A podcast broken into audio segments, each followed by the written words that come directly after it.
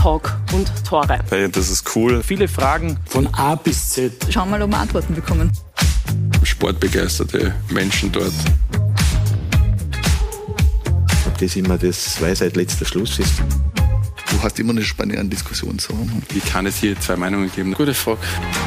Interessante Einblicke. Dass man auch mal die andere Seite sieht.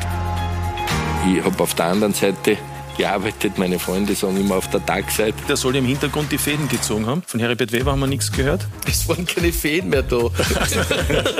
Ja, und da schließt sich der Kreis. Der Kreis endet immer dort, wo er beginnt. Eine runde Sache.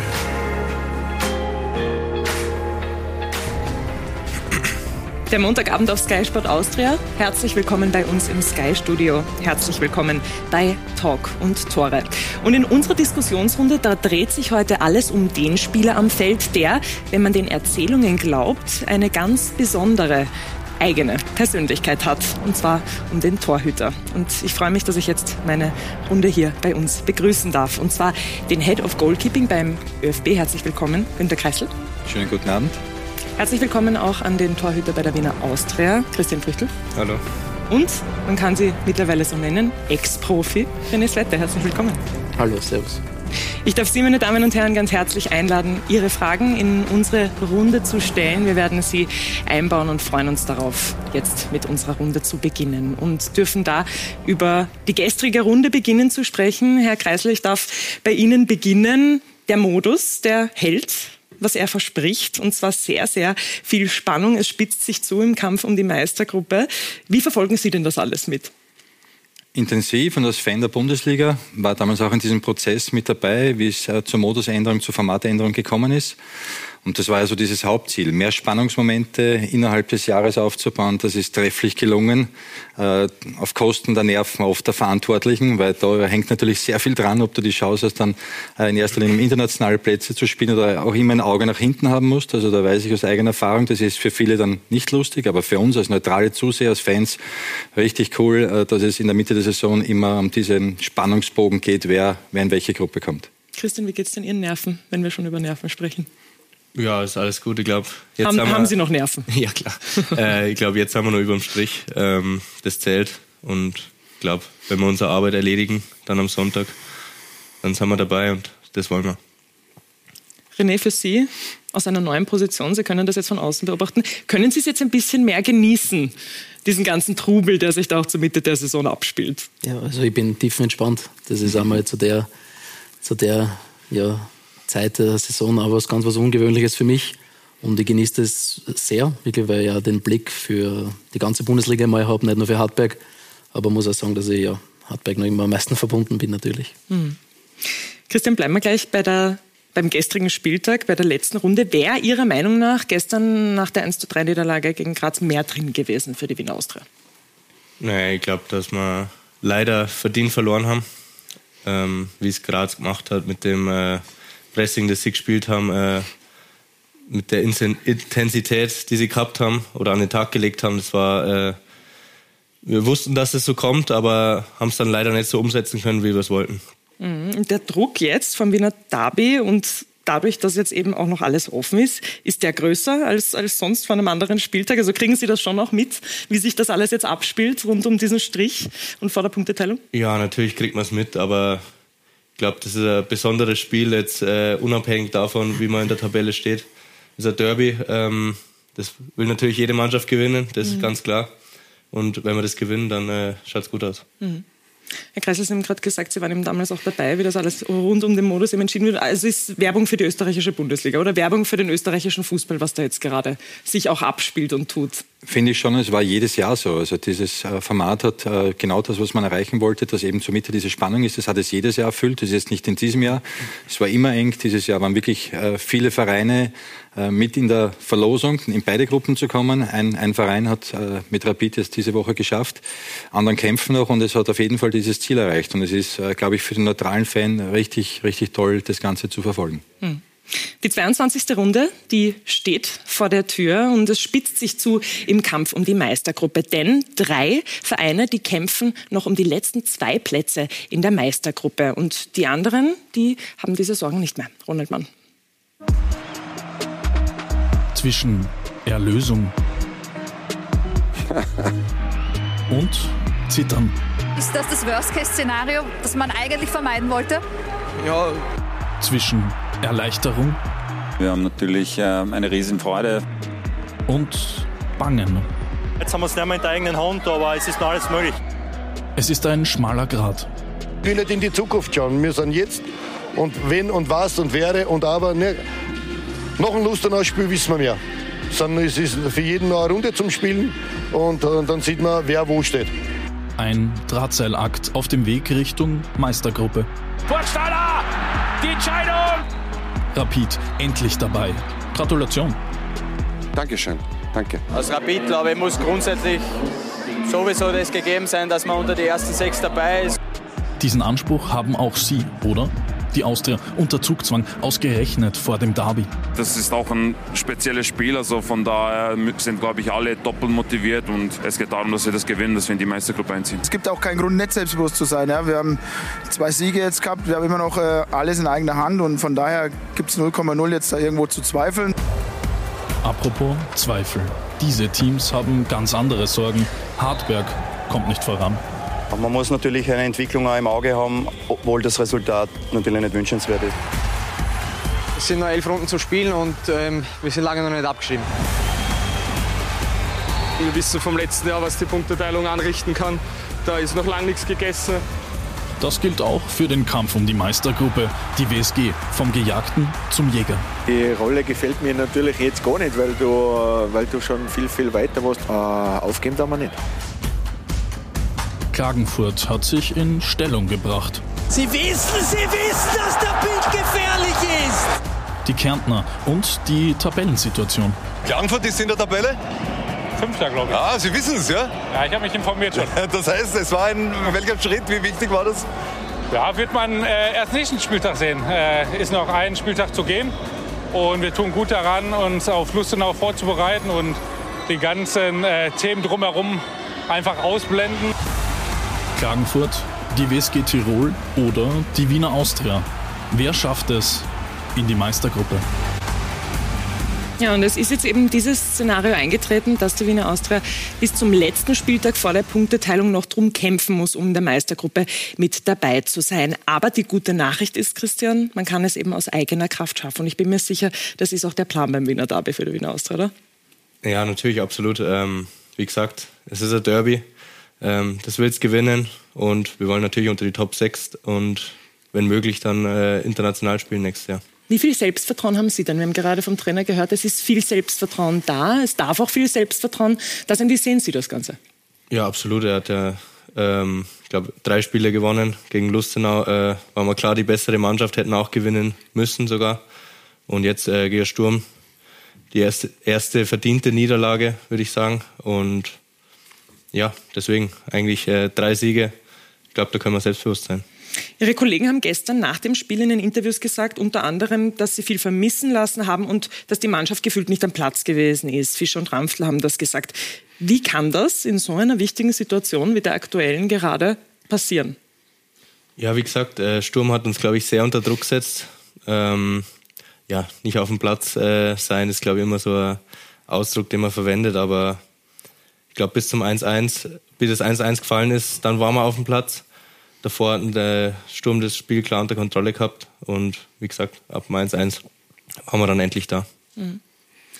René, wie haben Sie es gesehen? Sie haben sich das Spiel sich auch angeschaut. Wie haben, wie haben Sie die Wiener Austria gestern beobachtet? Ich glaube, das, was der Christian sagt, das ist der springende Punkt. Das kommt halt immer auch auf den Gegner an. Und dann heißt es halt im Nachhinein, ja, wir waren nicht am Platz und wir waren nicht aggressiv und wir waren nicht intensiv. Das ist halt zwangsläufig mit dem Gegner verbunden. Und ich glaube, es war eine verdiente Niederlage für die Austria, ein verdienter Sieg von Sturm die ihre Qualität vor allem daheim ja, eindrucksvoll gezeigt haben. Und ich glaube, für die Wiener Austria ist trotzdem noch immer alles möglich. Mhm. Herr Kreisel, jetzt hat man einen neuen Trainer bei der Wiener Austria mit Michael Wimmer geholt. Steht jetzt aber trotzdem vor dieser Punkteteilung immer noch vor der letzten Runde so da, dass man noch immer nicht so genau weiß, ob sich das alles ausgehen wird. Wie haben Sie denn diesen Trainerwechsel empfunden bei der Wiener Austria? Hat man sich da eine neue Baustelle aufgemacht oder war es eine gute Entscheidung Ihrer Meinung nach? Ja, ich bin zu weit weg, um das wirklich in die eine oder andere Richtung zu beantworten. Ich kann sagen, als, als Verfolger der Bundesliga ähm, war ich überrascht über die Trennung von Manfred Schmidt, äh, weiß nie, was im Hintergrund dann auch äh, Sache ist. Ähm, hat einen neuen Weg gewählt, der sicher nicht leicht war für den Verein. Ich finde aber trotzdem, dass die Austria, und die Austria besteht aus einer Mannschaft, aus einem Verein und, und gerade die Mannschaft, äh, die nimmt mich nach wie vor mit. Also die ist voll intakt und es ist äh, auch für die sicher nicht so einfach gewesen, jetzt da wieder einen neuen Trainer zu bekommen. Ähm, aber habe das Gefühl, dass da das Gefüge intakt ist, dass alle auch zueinander halten und finde schon, dass die Leistungen im Frühjahr groß ansprechend waren. Ob es mit Manfred Schmidt mehr oder weniger Punkte gegeben hat, das ist, ja, kann, kann man so nicht beantworten. Ja, und die Frage können auch Sie mir nicht beantworten, Christian, aber Sie können mir beantworten, wie wohl Sie sich unter ihm fühlen und, und wie sich jetzt mit ihm so abspielt im Training. Funktioniert alles gut? Wie sehen Sie die Entwick Entwicklung unter Michael Wimmer? Ja, ich glaube, äh, sehr gut. Ähm, fußballerisch, ähm, glaube ich, kriegen wir immer mehr mit, was er eigentlich will von uns. Ähm, klar, neues System. Ähm, wir haben unter einem äh, alten Trainer natürlich auch Fünferkette gespielt, aber ein bisschen defensiver. Da waren die Außenverteidiger nicht so hoch wie bei ihm. Und ja, das muss ich alles einspielen, aber ich glaube, da sind wir auf einem sehr guten Weg. Und der Bakovic geht auf unter ihm. Ja, genau. Das ist natürlich sehr gut für uns. Ich glaube, äh, fünf Tore in den sechs Spielen, glaube ich, waren. Oder? Vier Tore? Ja, ich weiß gar nicht. Aber auf jeden Fall äh, tut uns gut, wenn wir einen Stürmer haben, der das Tor trifft. Mhm immer gut, wenn ein Spieler so oft trifft, dass man gar nicht mehr genau weiß, wie viele Tore er gemacht hat. Das spricht für Aris Tabakovic. Absolut. Und hat jetzt im Frühjahr definitiv auch einen Lauf gehabt. Will auch gleich über Hartberg sprechen. 0 zu 1. Niederlage gestern eben aus steirischer Sicht gegen Klagenfurt. Wie haben Sie das Spiel gestern empfunden? Sie haben ja gerade auch gesagt, Sie beobachten Hartberg natürlich immer noch als den Verein, wo Sie zu Hause sind. Ja, so neutral wie möglich natürlich, aber ich muss auch sagen, dass es ich versuche das wirklich objektiv äh, einzuordnen, aber es war eine gute Spielermannschaft, glaube ich. Es war eine Niederlage, die überhaupt nicht notwendig war, weil ich glaube, Klangfurt hat gehabt genau eine Chance und das war das Tor.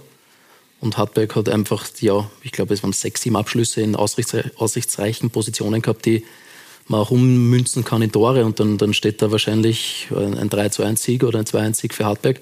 Also die Niederlage war erstens nicht verdient, aber das interessiert den Fußball sowieso keinen, ob es verdient ist oder nicht. Und zweitens muss man aber, glaube ich, auch sehen, wie die Entwicklung der Mannschaft ist und die geht absolut in die richtige Richtung. Sie sprechen die Entwicklung an und der Markus Schopp eben auch ein Trainerwechsel da bei Hartberg. Wie sehen Sie die Entwicklung? Trotz der Niederlage jetzt eben gestern, ist, sind da schon die Ansätze da, die man sich auch erwartet unter Markus Schopp? Ja, definitiv. Du siehst generell dieses viel mutigere Auftreten, das was er den, den Markus bei uns schon die ersten drei Jahre auszeichnet hat. Und das ist ein, ein Riesenpunkt, glaube ich, der eben von ihm vorgelebt wird und die Mannschaft auch annimmt. Und du hast da wieder das Gefühl, dass hinten raus einfach diese Mannschaft daran glaubt, Tore zu erzielen zu können. Und das, das war gestern wieder der Fall. Und es, es hätte wahrscheinlich sogar ein Tor noch in der Nachspielzeit fallen müssen, wenn ich an die Doppelchance am Ende denke. Aber ja, ich glaube, das, das schöne Sprichwort, das, der Weg ist das Ziel, das, das trifft es ganz gut. Und ich glaube, der Weg ist der richtige. Ja, Sie kennen den Abstiegskampf auch nur zu gut. Das heißt, Darum schaut es gut aus jetzt mit Markus Schopp gemeinsam. Sie sind zuversichtlich, dass Hartberg das schaffen wird. Ja, vor allem es sind jetzt auch schon zwei Spiele gewonnen worden und das, wir haben das in der Vergangenheit, wie ich noch gespielt habe, haben wir, ich glaube, die letzten 30 Spiele haben wir genau fünf Siege erreicht und das, das ist auch wichtig für eine Mannschaft, dass du Spiele gewinnst, auch um das einfach wieder Intus zu haben. Und äh, erstens einmal ist die Punkteausbeute ist okay mit sechs Punkten und auch vor allem das, was mich mehr beeindruckt, ist einfach die Leistung. Es war gegen die, gegen die Wiener Austria auch schon eine, eine, eine ansprechende Leistung mit einem passenden Spielverlauf. Holst du da einen Punkt oder mit einem ganz guten Spielverlauf gewinnst du das vielleicht sogar irgendwie die Partie. Gestern die Partie ist einfach zum Gewinnen. Gegen ein WRC war es ein dominanter Auftritt und ja, es, es stimmt mir sehr viel positiv. Sehr gut. Und Sie haben gesagt, Sie können das Ganze jetzt ein bisschen entspannter beobachten als noch vor ein paar Monaten. Im Winter haben Sie Ihr Karriereende verkündet. Und was man so mitbekommt, medial sind Sie sehr zufrieden mit dieser Entscheidung. Sie haben auch einen Beitrag, den Christoph Jochum, unser Kollege, gedreht hat, vor einigen Wochen gesagt, Sie wollten wieder Mensch werden. Mhm. Sind Sie wieder Mensch? das hört sich so dramatisch an, aber es, ich glaube, es alle, also der Christian und der Günther wissen das im Fußball, wenn du Profi bist, bist du einfach eingespannt in einem System und das, das geht auch gar nicht anders. Du hast deinen, deine Tage sind vorgetaktet, deine Trainingszeiten sind natürlich vorgetaktet, deine, deine Abläufe sind alle vorgetaktet und das ist einfach dann, wo ich sage, dass ich da dann ja, lang genug drinnen war und einfach wieder dieses selbstständige, freie Entscheiden, wie, wie ich mein Leben gestalten möchte oder wann ich was tue und das ist ja, ein Luxus, den ich jetzt wieder habe. Und jetzt auch wieder voller Tatendrang durch diesen Luxus, dass sie Zeit haben und dass sie auch wieder was Neues gestalten wollen. Man hat mitbekommen, sie wollen bei Hartberg tätig bleiben. Sie haben auch Unterhaltungen geführt mit der Führungsebene. Wie sieht es denn da jetzt aus? Gibt es da schon Neuigkeiten zu verkünden, welchen Platz sie bei Hartberg haben werden in Zukunft. Ja, definitiv. Es wird werden, dass es, ich meine, das, das Thema Scouting war in Hartberg immer ein Thema, das es quasi nicht gegeben hat, weil der Verein einfach die Ressourcen anderweitig investieren hat müssen. Und da gilt es jetzt einfach darum, mit, mit Andi Lienhardt gemeinsam äh, im Rahmen unserer Möglichkeiten auch da einen nächsten Schritt Richtung Professionalisierung zu gehen und das äh, Scouting-Netzwerk so gut wie möglich aufzubauen. Und das ist eine Aufgabe, die ich als extrem interessant empfinde und ja, sehr, sehr spannend und voller Datendrang eigentlich bin. Wir freuen uns sehr, Sie in dieser Position zu sehen, Sie heute auch hier zu sitzen, äh, sitzen zu haben, Wir werden da auch noch ein bisschen drüber sprechen. Ich habe jetzt gerade von der Regie gehört, wir haben eine Zuschauerfrage reinbekommen. Ah, René Svette, vermisst du mich? Ich glaube, das ist Jürgen Heil, wenn ich das richtig sehe. Die geht an Sie. Also echt? Ich glaube, da der Christian ja. der, der, der Günther vermisst. ja, das ist, auch, das ist auch dieser Punkt, das, das ist das Einzige, was ich wirklich am Profifußballer sein vermisst, dieses, dieses Deppertsein mit seinen Mannschaftskollegen, die jeden Tag zum Singen, das ist, das ist ganz einfach was, was ja, unbezahlbar ist. Ich glaube, zum, zum Heile habe ich ja generell noch eine viel, viel tiefere und innigere Beziehung wie zu, zu vielen anderen Mitspielern gehabt. Das ist so ein bisschen, ja, so würde ich jetzt nicht sagen, aber ich glaube, wir waren uns sehr ähnlich und ich habe schon, glaube ich, einige Dinge erlebt, die er gerade im Erleben ist und das war dann immer eine sehr von Vertrauen geprägte ja, Basis, die wir gehabt haben und ja, natürlich vermisse ich ihn, aber wir, wir hören uns eigentlich wöchentlich oder öfters in der Woche, also somit ist das schon in Ordnung so. Ja, ich glaube, diese Freude und dieser Spaß, den man da jetzt auch mitbekommt, wenn Sie drüber sprechen und auch bei dem, was Jürgen Heil schreibt, ist das, was Hartberg auch ausmacht, oder? Ja, definitiv. Ich habe das gesagt, das war ja das, das Schönste, was es in Hartberg für mich gegeben hat. Das waren jetzt nicht diese Erfolge, die für unseren Verein so großartig waren, sondern die ganzen oder einige Menschen, die du einfach oder die ich kennengelernt habe und da zählt definitiv der auch dazu. Ja. Dann gehen wir noch auf einen dritten Verein ein, einen, den Sie sicher ganz genau beobachten, Herr Kreisel, und zwar Sturm Graz, haben wir schon kurz drüber gesprochen.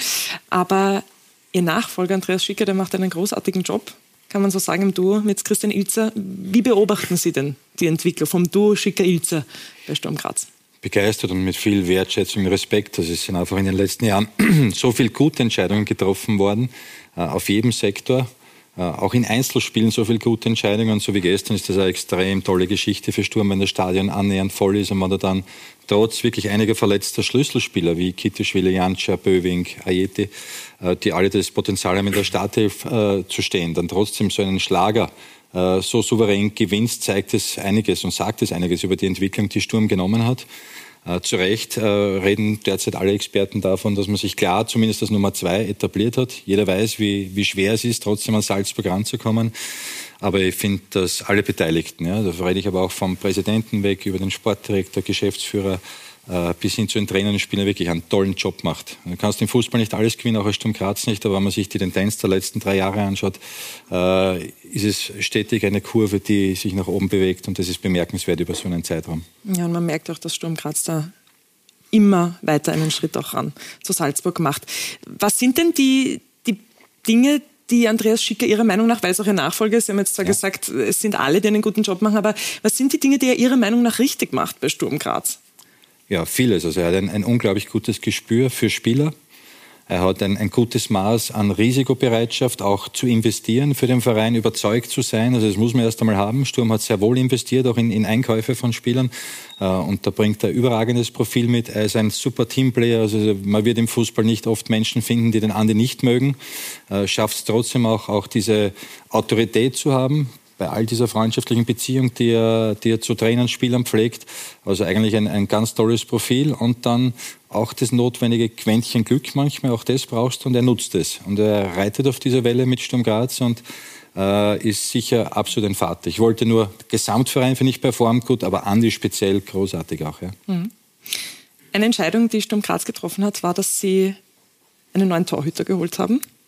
Wir sind ja heute hier in der Torhüterrunde und wollen auch über Torhüter sprechen und, und genau das zum Thema machen. Und Herr Kreisel, Sie haben eine Sache kritisiert, medial, erst vor kurzem, und zwar, dass Bundesliga-Vereine sich mehrheitlich dazu entscheiden, auf Legionäre zu setzen. Jetzt hat Sturm Graz genau das gemacht. Wie ist denn Ihr Standpunkt zu dieser Thematik als Head of Goalkeeping beim ÖFB? Da, also das meine, meine Aussage war auch aus dem derzeitigen Sessel, in dem ich sitze. Und der steht eben beim ÖFB. Und natürlich hätte ich da das Interesse, dass möglichst viele österreichische Torwarte spielen. Darum ist immer schade für mich, wenn gute, so wie René, aufhören. Spielt jetzt trotzdem Österreicher, macht das auch gut. Aber aus der Position, in der ich jetzt bin, muss ich mir wünschen, dass so viel wie möglich Österreicher auch spielen, weil das auch der Sprungbrett ist für die nächste Ebene, auch der wir uns sehnen, nämlich dass äh, Torwarte von uns auch in, in die Top-Ligen kommen und dass die Basis eigentlich immer die, ähm, dass du über die heimische Liga dich einmal interessant machst, aber auch volles Verständnis. Ich bin ja auch mal auf der anderen Seite gesessen. Äh, es ist der Markt nicht so dicht bei uns. Du findest gewisse Profile nicht immer bei uns. Und von daher verstehe ich das schon. Aber diese Antwort, äh, diese Kritik war wirklich auch stark aus ÖFB-Seite und das muss ich auch so sehen. Und natürlich wäre es für den österreichischen Fußball, für die Torwartposition am besten, wenn möglichst viele Österreicher bei den heimischen Bundesliga 1 Clubs spielen. Hm. Die Austria hat einen Legionär als richtigen Torhüter gefunden, Christian Frichtel. Jetzt sind Sie eben in dieser Position, wo Sie sich in Österreich präsentieren, wo Sie in Österreich Ihre Bühne suchen, aber selbst natürlich auch in Deutschland schon miterlebt haben, wie es ist, zu Hause zu spielen. Wie sehen Sie denn diese Thematik, die Herr Kreisel gerade angesprochen hat? Ja gut, wie er es gesagt hat, er muss es ja so sehen, dass so viele Österreicher wie möglich spielen.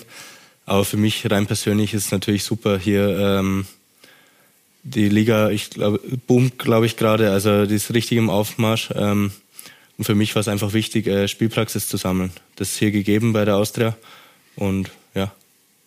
Und Sie fühlen sich auch wohl? Ja, pudelwohl. Sehr gut. Wien Vielleicht ist kann natürlich... man ihn ja einbürgern. nee, Wien ist äh, absolut schöne Stadt. Äh, ich glaube, da gibt es nichts zu diskutieren. Und ja, der Verein ist auch super für mich. Sehr wohl. Ja. Wenn sind Sie im Bereich des Scoutings, René? Müssen sich jetzt auch mit dieser Thematik befassen. Wo würden Sie denn nach Torhütern suchen, wenn Sie es gerade tun müssten? Im Ausland, in Österreich? Ja, Oder würden Sie welche einbürgern, die aus Deutschland kommen? Ich, ich glaube, du solltest, äh, es ist halt wichtig, dass du deine Scouting-Märkte für dich definierst und es, ist, es hilft jetzt nichts, sich nur auf Österreich vielleicht zu spezialisieren. Man muss halt dann ein bisschen links und rechts ausschauen, aber im Grunde genommen muss einfach das, das Gesamtprofil dann, glaube ich, stimmen und das muss für den, den Verein stimmig sein und vor allem für das, was der Trainer, was er für Anforderungsprofil an, diesen, an diese Positionen setzt. Und äh, ob es dann immer ein Österreicher werden kann, das wird es wahrscheinlich nicht spielen. Es wird auch sein, wahrscheinlich die Österreicher, die in Frage kommen, werden dann vielleicht zu teuer sein, wenn ich an einen Schlager Alex denke oder in die Richtung, dann wird es vielleicht nicht immer mit Österreichern ausgehen, aber äh, wir in Hartberg müssen sowieso immer eine Spur kreativer sein als die anderen, glaube ich, weil wir eben von den finanziellen Möglichkeiten auch ein bisschen hinten nachsehen und ja, das Renommee vom, von Hartberg hat sich sehr gesteigert, aber noch immer nicht zu vergleichen mit Austria Lask Sturm. Also das ist eher schwierig, also, aber ich würde mir da nicht auf Nationalitäten versteifen. Sie haben gerade über das Anforderungsprofil gesprochen, nach dem man sucht. Und das hat sich in den vergangenen Jahren, hat man ja schon das Gefühl, auch verändert bei Torhütern. Da hat sich einiges getan. Ich äh, komme zu Ihnen, Herr Kreisel. Wie würden Sie denn sagen, so ganz allgemein gesehen, wie sieht das Anforderungsprofil heute an den modernen Torhüter aus? Was sucht ein Verein, wenn er einen Torhüter sucht? Vieles, einen, einen Multitasking-Athleten. Also äh, du brauchst auf der einen Seite eben die athletische Seite, du hättest gerne einen Torverhinderer, der möglichst gut ist im Tore verhindern. Du hättest, das ist die größte Entwicklung, äh, am liebsten einen mit Feldspielerqualitäten, der großartig ist in der Spieleröffnung, der dann noch von seiner Persönlichkeit charismatisch ist, die Mannschaft coacht, robust ist, das heißt, wenn geht, jede Woche spielt, also ein unglaublich, äh, unglaubliches Anforderungsprofil. Und auch ein wenig das Problem, das wir in Österreich haben, dass wir viele Torwarte haben, die wirklich auf einem sehr guten Level sind, die viele Bereiche auch sehr gut abdecken, aber irgendwo dann vielleicht doch nur eher Richtung Durchschnitt sind. Ja? Und diese äh, talentierten Spieler, die alles mitbringen, die müssen wir finden in jungen Jahren. Das haben wir in den letzten Jahren nicht gut genug gemacht. Ich glaube, bin ich überzeugt, dass uns sicher das eine oder andere interessante Profil durchgerutscht ist und die dann halt auch optimal entwickeln, weil international werden großteils wirklich sehr komplette Torwarte, die vor allem auch in der Spieleröffnung äh, gut sind, gesucht. Und das ist eigentlich die größte Veränderung, äh, dass ja ganze Mannschaftstaktiken äh, so umgebaut worden, dass der, dass der äh, Torwart einfach ein, ein ganz wichtiger Bestandteil der Spieleröffnung ist. Und das mhm. hat es eben vor ein paar Jahren nicht in dieser Form gegeben. Mhm. Dieser elfte Feldspieler und diese spielerischen Lösungen, die ein Torwart mittlerweile auch mitbringen muss. Die hat ja auf eine Art und Weise auch Manuel Neuer mitgebracht. Man sagt immer auch so, dass dieses Spiel bei der WM 2014 gegen Algerien da so ein Spiel war, wo, wo er das auch äh, so sehr gezeigt hat und, und damit irgendwie das Torhüterspiel revolutioniert hat. Jetzt haben Sie ihn mitbekommen, einen Welttorhüter. Wie würden Sie denn das sehen? Denken Sie, dass sich das auch immer weiter in diese Richtung entwickeln wird? Wie haben Sie das für sich selbst wahrgenommen und, und auch für sich selbst entschieden, wie Sie, wie Sie das für sich annehmen möchten? Ja gut, äh, ich glaube, wenn du tagtäglich mit ihm für mich der beste Torwart der Welt äh, trainierst, dann ist, glaube ich, klar, ähm, dass du dir das so viel wie möglich mitnimmst. Ähm, aber ja, 2014 war, glaube ich, so das Größte, was einem passieren kann, das Spiel und dann natürlich die WM zu gewinnen. Aber ja, äh, die Entwicklung, glaube ich, du kannst nicht immer noch weiter aus dem Tor rausgehen, dass du die Bälle abfängst wie gegen Algerien. Ähm, natürlich ist da irgendwo die Grenze erreicht. Aber er hat es natürlich schon revolutioniert, ähm, das Rauslaufen auf alle Fälle. Aber finden Sie, dass jeder Tormann so spielen soll wie er, dass jeder Tormann dieses Spielerische mitbringen muss, um ein guter Tormann zu sein? Ja gut, ich glaube, wie wir gesagt haben, äh, der Markt ist so mittlerweile, dass du ähm, das Anforderungsprofil ist, Fußball spielen zu können. Ähm, die Mannschaften sind auch darauf ausgelegt, die Trainer fordern das. Ähm, deswegen ja, auf jeden Fall. Mhm. Manuel Neuer, Welttorhüter der Beste der Welt. Was haben Sie von ihm mitgenommen? Was ja. haben Sie von ihm gelernt? War er vielleicht auch ein Vorbild? Wie, wie, erzählen Sie uns ein bisschen was davon. Ja, in meinem Kinderzimmer ähm, hing immer ein Poster von ihm, also absolut ein Vorbild von mir. Ähm, ja, geiler Typ, alles äh, viel gelernt von ihm. Ähm, ja, allgemein auch Ulle, wie man hier sieht. Wir waren äh, ein sehr gutes Torwartteam. Ich glaube, äh, jeder wusste da seine Rolle. Das ist auch immer sehr wichtig in einem Team. Mhm. Weil wir sind ja nochmal ein Team im Team, sozusagen, sage ich immer, mit dem Torwarttrainer zusammen. Deswegen, da ist auch immer sehr wichtig, dass jeder auch seine Rolle kennt. Natürlich soll äh, der Zweikampf da sein oder jemanden zu Höchstleistungen pushen, aber es muss auch eine gewisse Hierarchie da sein. Die war da natürlich auf jeden Fall gegeben, braucht man nicht reden, aber ja. René, auch Poster von Manuel Neuer im Zimmer hängen gehabt? Nein, ich bin ja schon um einiges älter als der Christian. Mein Vorbild war so zu Beginn eigentlich immer Iker Casillas, der, wenn man jetzt wahrscheinlich das Anforderungsprofil hernimmt, wahrscheinlich gar nichts mehr reinpassen hat, weil er war nicht groß, er war jetzt nicht der überragende Spieleröffner, aber ich glaube, es, auch, es kommt relativ viel auch auf die Vorstellung vom Trainer an. Wenn wir jetzt Sturm Graz, ich meine, ich kenne den Chris Ilzer und auch wie er bei uns war, da war dieses, äh, dieser mitspielende Tormann mit die, die Qualität mit dem Fuß, die waren jetzt nicht so gewünscht wie beim Markus Schopp zum Beispiel, mhm. sage ich mal. Und das, ich glaube, das sieht, sieht, man auch an den Transfers. Ich glaube, man sieht bei Sturm, sie wollten einfach an Größe gewinnen. Das haben sie gemacht mit, mit dem neuen Torhüter. Und äh, es ist jetzt nicht so, dass man dann Sturm oft von hinten raus kombinieren sieht. Ich will sie ihnen jetzt nicht ganz absch abschreiben, aber da geht es dann oft auch darum, der lange Ball und dann auf den zweiten Ball. Und da äh, ist es dann eben gefragt, was der Trainer will. Und ich, ich tue mir da schwer, so ein Anforderungsprofil zu generalisieren irgendwie. Was will der Head of Goalkeeping? Was möchte er? Ausgewogenheit. Ich gesagt, ich, ich bin ein Fan von Ausgewogenheit. Ähm, muss mich bei Manuel Neuer anschließen, für mich auch ganz, ganz oben angesiedelt. Ähm, und ich möchte vor allem Competitive Goalkeeper. Ich möchte Torwarte, die im Spiel ihre Bestleistung abrufen, die nicht nur im Torwarttraining dann glänzen. Das sehe ich immer wieder. Wir bilden in Österreich sehr gut aus, technisch. Und du schaust auf beim Torwarttraining zu und das schaut richtig gut aus und dann geht er zur Spielform und so weiter und es wird ganz anders. Ja ein bisschen dieses Verrückte, dieses um jeden Preis das Tor verhindern wollen, fehlt. Also früher war die Idee eins, ich will das Tor verhindern. Und die Idee zwei war vielleicht, welche Technik, wenn ich dafür an, das hat sich ein bisschen umgedreht. Ich habe manchmal das Gefühl, die Jungen denken sich, ich habe eh alles richtig gemacht, ja, und ist er halt drinnen, geht mich nichts an. Und du brauchst aber dieses bisschen Verrückte, dieses Tor um jeden Preis verhindern zu wollen. Und ich, ich mag Competitive Goalkeeper, die ein ausgewogenes Profil haben, mit denen man das Spiel eröffnen kann, die aber auch nicht Feldspieler sind. Also man muss manchmal die Trainer auch einbremsen. Es gibt welche, das Gefühl, es geht überhaupt nicht mehr darum, ob der was hält, sondern es geht nur um die Spieleröffnung. Und das ist gerade für uns Torwarte, tut uns das manchmal weh, weil wir schon sagen, es ist schon der ein guter Tormann, der möglichst viel Bälle äh, auch nicht ins Tor lässt. Ja? Und da gilt es auch, auch so einzuwirken und das gemeinsam zu arbeiten. Also es hat sich sicher auch viel mehr, es bietet sich viel mehr an heutzutage, auch das Torwarttraining mit dem Mannschaftstraining zu kombinieren. Früher war das wirklich so immer nur getrennt. Heute, wenn es darum geht, Spieleröffnungsvarianten, aber auch, auch in der defensive Varianten äh, einzubauen und der Torwart einfach auch, auch risikofreudiger das Ganze spielen soll, musst du diese zwei Teile viel öfter zusammenschließen und das passiert auch viel öfter. Und da müssen wir auch von unserer Seite auch die Trainer bestärken, hier sich zu öffnen, die Torwarttrainer Teil dieser Ausbildung, dieser Spielidee-Entwicklung auch zu machen. Mhm. Wir wollen uns jetzt mal anschauen, wie das Ganze in der österreichischen Torwartlandschaft aussieht. Und wenn man sich diese anschaut, dann kann man Folgendes feststellen, und, das, und zwar, dass da drei aus Deutschland kommen und dann je aus England, Dänemark und der Schweiz. Dazu kommt, die restlichen sechs kommen aus Österreich. Warum das so ist? Ronald Mann hat nach Antworten gesucht. Sie sind zur Stelle, wenn es eng wird, wenn alle Stricke reißen, wenn es darauf ankommt. Ja, worauf kommt es bei Ihnen denn eigentlich an? Eine gewisse Größe, eine gute Ausstrahlung. Natürlich muss er Fußball spielen können, ja, und muss natürlich auch seinen Strafraum beherrschen. Ab wann wird das Thema Körpergröße bei einem jungen Torhüter interessant? Ab dem Zeitpunkt, ähm, wo er unter 1,85 ist, dann wird es nämlich nicht interessant, sondern da wird es schwierig. Ausstrahlung, Ruhe, Coaching, natürlich äh, Paraden muss er zeigen. Er muss, äh, er muss der Fels in der Brandung oft sein. Der Fels in der Brandung. Nicht alle suchen ihn in Österreich. Ganz konkret, 50 Prozent der Stammtorhüter in der Bundesliga sind Österreicher, die anderen 50 Prozent sind Legionäre. Ich glaube schon, dass in Österreich sehr, sehr gute Torhüter sind auch. Ja. Da bin ich schon dafür, dass man Österreicher jetzt äh, hineinstellen sollte. Aber man muss ja immer berücksichtigen, also welche sind vorhanden oder, oder wie, welche Möglichkeit gibt es. Wir haben einen sehr, sehr guten Torhüter mit Niklas Hedl, ähm, einen Österreicher und haben auch im Nachwuchs ähm, sehr, sehr viele gute junge Torhüter. Das ist unser Weg, das ist unsere Strategie und das wird, wenn die Qualität reicht, auch in Zukunft sein. Es ist eben eine Frage der Qualität. Wie sehen Sie das Goalie-Niveau in Österreich? Gut, ich glaube, wir haben viele gute Torhüter, gutes Niveau.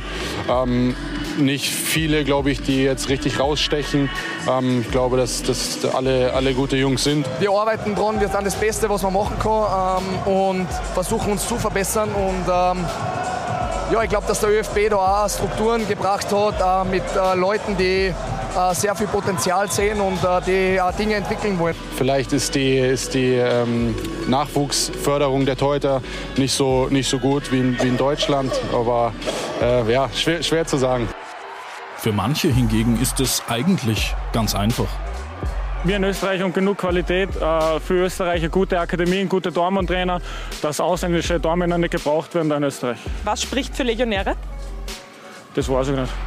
Qualität ist die eine Seite, doch wie so oft im Leben ist es auch eine Frage des Geldes. Dass der, der, der Legionär mit Laie sicher günstiger ist, das habe ich auch, auch gesagt, wie wir die Laie von der AV Kongo gemacht haben, äh, dass, dass das sicher für uns sinnvoll ist. Stand jetzt ist es einfach irrsinnig schwer, äh, einen gestandenen österreichischen Torhüter zu finden, der was äh, auch eine richtig gute Qualität hat und der was auch leistbar ist. Und da wäre ja noch ein Aspekt. Da hat man sich in Österreich meiner Meinung nach mit dem Österreicher-Topf nicht unbedingt den größten Gefallen gemacht, äh, weil man sich einer gewissen Konkurrenz beraubt. Und ähm, am Ende muss man ausbilden für den Europamarkt, für den Weltmarkt und, braucht auch diese Konkurrenz, äh, weil für mich einfach sich durchzusetzen, Widerstandskraft, Resilienz zu entwickeln, eine der größten Qualitäten ist. Qualität, Geld, Ausbildung. Die Frage ist, was braucht es, damit sich in Zukunft wieder mehr Österreicher durchsetzen? Ja, und das äh, wollen wir jetzt mit Ihnen besprechen. Äh, wir haben gerade aufgehört, äh, über dieses Thema zu sprechen und Sie haben es jetzt nicht mitbekommen, meine Damen und Herren, aber ein kleiner Kritikpunkt, der hat kurz für Raunen gesorgt und zwar die Nachwuchsförderung, die ist vielleicht nicht so gut wie in Deutschland, haben wir gerade von Menzel gehört. Wie würden Sie dem denn entgegnen? Dass dem nicht so ist. Das glaube ich wirklich. Ich glaube, dass wir grundsätzlich äh, eine gute Nachwuchsförderung haben. Äh, und äh, das ist da ein bisschen zu viel Selbstvertrauen. Also in Deutschland wird auch gut gearbeitet, aber ich glaube, wir brauchen uns nicht verstecken. Ähm, bei uns geht es darum, auch diese Torwarte zu etablieren. Wir haben einen kleineren Markt. Also wenn du das anschaust, wie viele Möglichkeiten auf gehobenem Niveau dich zu etablieren als Nummer eins und du schaust nach Deutschland mit drei Profiligen, mit ich weiß nicht wie viele Mannschaften, 36 und glaube ich dann 20 sogar in Liga 3 also ich glaube 56 Mannschaften und wie viele Plätze hast du in Österreich, um wirklich gut davon leben zu können, alles zu investieren. Da sind wir einfach ganz anders aufgestellt, haben dann oft das Thema, dass ein guter Torwart Generationen zustellt, zu Recht. Ja, es war nicht leicht, am René vorbeizukommen. Es war nicht leicht, beim Jörg Siebenhandel, beim Kofler, beim WRC, bei Leitner, bei Admira vorbeizukommen, die sich zu Recht etabliert haben und dann viele Jahre auf dem Niveau spielen. Das verhindert auch immer wieder die Entwicklung von anderen Torwarten, dass du brauchst ein bisschen auch das Glück, dass du bei diesem kleinen Markt genau zur richtigen Zeit da bist, dann sofort deine Chance nutzt, robust bleibst. Und wir müssen aber alles dafür tun, dass möglichst viele bereit sind. Und da können wir besser werden. Und wir gehen derzeit viel in die Akademien, in die LAZs und versuchen gemeinsam mit den Torwarten alles zu hinterfragen, äh, uns unsere Arbeit zu optimieren, auch gemeinsam in, als, als Inputgeber, auch als ÖFB. Ja, der ÖFB hat sich da ja auch, was die Torhüter betrifft, ein bisschen neu aufgestellt. Was ist denn jetzt so der Plan? Ich möchte vielleicht noch einmal einen Vergleich ziehen, weil Sie auch erst gesagt haben in einem Statement, dass die Schweiz uns, was dieses Thema betrifft, zehn Jahre voraus ist. Ja. Warum ist dem so und was fehlt in Österreich noch, dass wir dorthin kommen?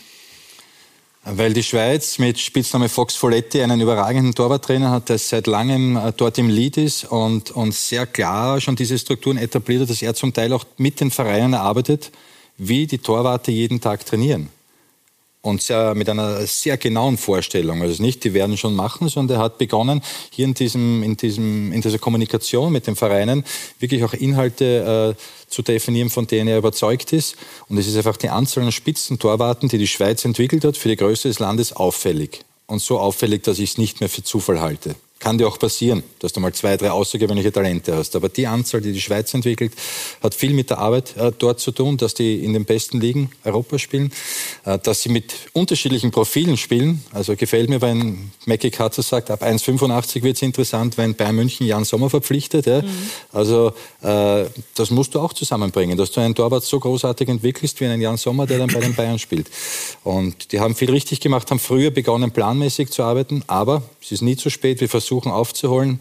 Alleine, dass diese Position Head of Goalkeeping geschaffen wurde, die derzeit von mir besetzt wird mit dem Ziel, strategischer zu arbeiten. Alle Bereiche, die Nationalteams, die Trainerausbildung, die Top-Talente-Förderung, alle zu einen, in eine Richtung zu führen, zu entwickeln, Projekte zu machen, Recherche, Analyse, über den Tellerrand zu schauen. Äh, das tun wir und das ist trotzdem etwas, was Zeit in Anspruch nimmt. Und ich mag das normal nicht, wenn das jemand sagt, aber in dem Fall ist es einfach so. Wir können nicht in einem halben Jahr hier aufholen und sofort Teamtorwarte äh, präsentieren, aber wir müssen alles dafür tun, mittelfristig in zwei, drei Jahren anders dazustehen, als wie wir es derzeit tun. Ja, ungeduldig. Aber ja, das braucht immer. halt immer Zeit, oder? Wenn man Dinge entwickeln möchte. Stimmt. Hört man ja bei Vereinen auch immer wieder. Christian, Sie haben bei Bayern München eigentlich den ganzen Nachwuchs durchlebt. Wir haben jetzt gerade über Nachwuchsförderung gesprochen, um vielleicht auch ein bisschen einen Vergleich zu ziehen. Wie, wie war das bei Ihnen? Was hat Ihnen besonders gut gefallen? Wo hätten Sie sich vielleicht mehr Unterstützung gewünscht? Wie, hat's Ihnen, wie, wie finden Sie, macht Deutschland das? Ja, ich glaube, ähm, bei Bayern sowieso. Ich glaube, ich war seitdem ich 15 bin bei den Profis dabei. Also hatte ich eigentlich mehr oder weniger immer einen Torwarttrainer, äh, den Toni Tapalovic, ähm, der wo mich äh, sehr gefördert hat. Äh, sehr viele, da ging ich ja noch zur Schule, ähm, dann nachmittags für mich da war. Wir haben so viel Einzeltraining gemacht. Ähm, ja, auf jeden Fall war der sehr viel für mich da. Und ja, in Deutschland allgemein. Ich glaube, äh, die haben jetzt, ähm, machen jedes Jahr ein bis zweimal so ein Torwartcamp. Ich glaube, jetzt war es auch mit der Schweiz, glaube ich, einmal, mhm. wo sie zusammengearbeitet haben. Ich weiß nicht, wie das mit Österreich mhm. vielleicht auch mal mhm. äh, wird wir hatten jetzt auch einen Austausch mit, mit dem DFB, mit Marc Ziegler, auch rund um die Frauen-Euro, wo wir wirklich auch, auch Wissensaustausch gemacht haben.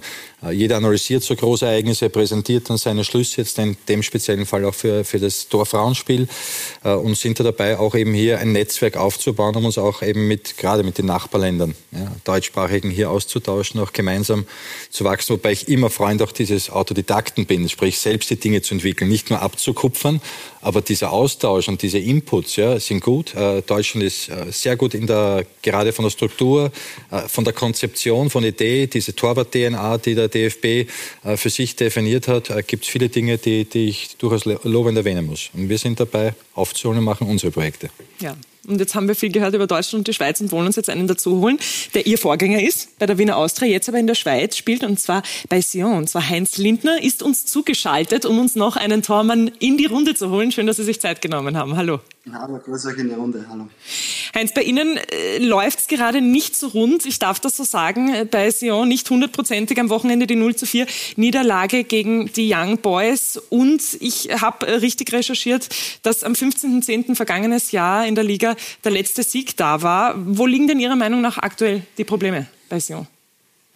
Ja, alles richtig aufgezählt. Äh, momentan ziemlich schwierig für mich, äh, da ähm, ja, die Ruhe zu bewahren, sagen wir es mal so. Ähm, aber man tut, was man kann. Ähm, Torhüter ist in einer gewissen Weise ja auch ein Einzelsportler in der Hinsicht. Ich versuche jedes Spiel mein Bestes zu geben, versuche äh, der Mannschaft zu helfen mit so vielen äh, Saves, Paraden wie möglich. Äh, ja, leider bekomme ich äh, momentan mehr zu tun, als mir lieb ist. Aber ja, es werden auch wieder bessere Zeiten kommen. Wir brauchen einfach diesen Sieg, egal ob es ein dreckiger Sieg wird oder ein Sieg äh, der spielerischen Ebene, aus dem wir dann auch wieder Selbstvertrauen schöpfen können. Und dann äh, hoffe ich oder gehe davon aus, dass wir dann auch die Kurve noch kratzen.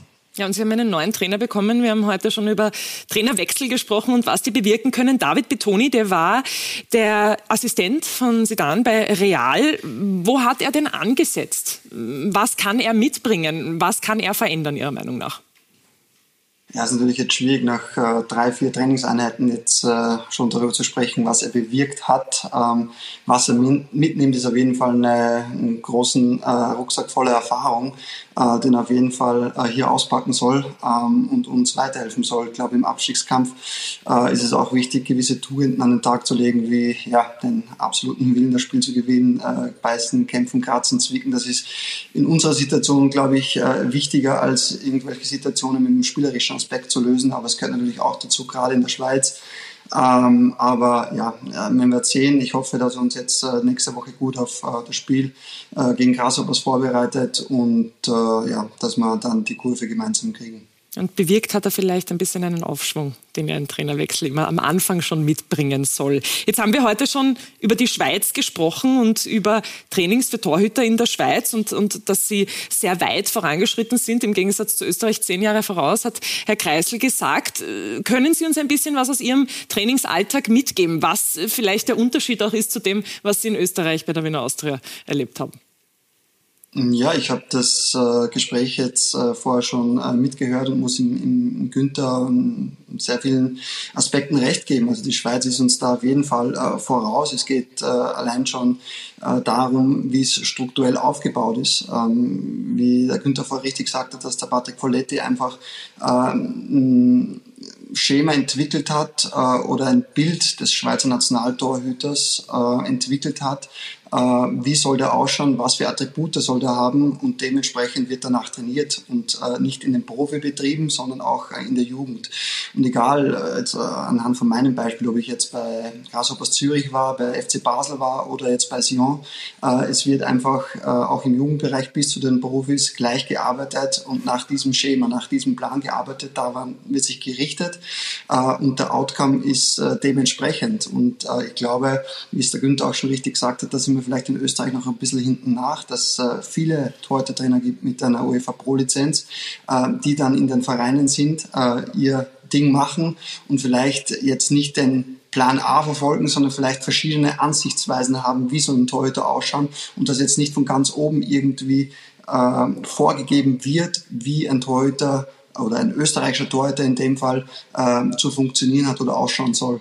Also sagen Sie, das, was Österreich braucht, gerade was die Torhüterlandschaft betrifft, ist dieser Plan, dieses Schema, nach dem alle arbeiten sollten. Ja, wenn wir jetzt das äh, Beispiel Schweiz haben und wenn wir sagen, dass wir äh, da anknüpfen wollen, dann bin ich der Meinung, ähm, dass das der absolut richtige Weg ist, denn die Schweiz, wie auch vorher schon erwähnt, äh, bringt für ihre Größe absolut gute Torhüter, sehr, sehr gute Torhüter raus, die in den diversen Top-Ligen spielen. Äh, und das hat äh, zweifelsohne damit zu tun, dass eben genau dieser Plan von Patrick Folletti verfolgt wird. Und jeder Torhüter-Trainer in der Schweiz richtet sich danach, trainiert danach. Patrick Folletti ist natürlich dann auch äh, dementsprechend unterwegs in den Akademien, bei den Clubs und schaut, wie sein Plan umgesetzt wird. Und ich habe es jetzt auch dem Gespräch vorentnommen, dass das in Österreich auch schon so der Fall ist, dass da der Austausch mit den Torhüter-Trainern stattfindet. Und äh, was ich äh, für positiv erachte, und das ist der richtige Weg, meiner Meinung nach, dass wir diesen äh, Gap zur Schweiz dann äh, schnell aufholen können. Mhm.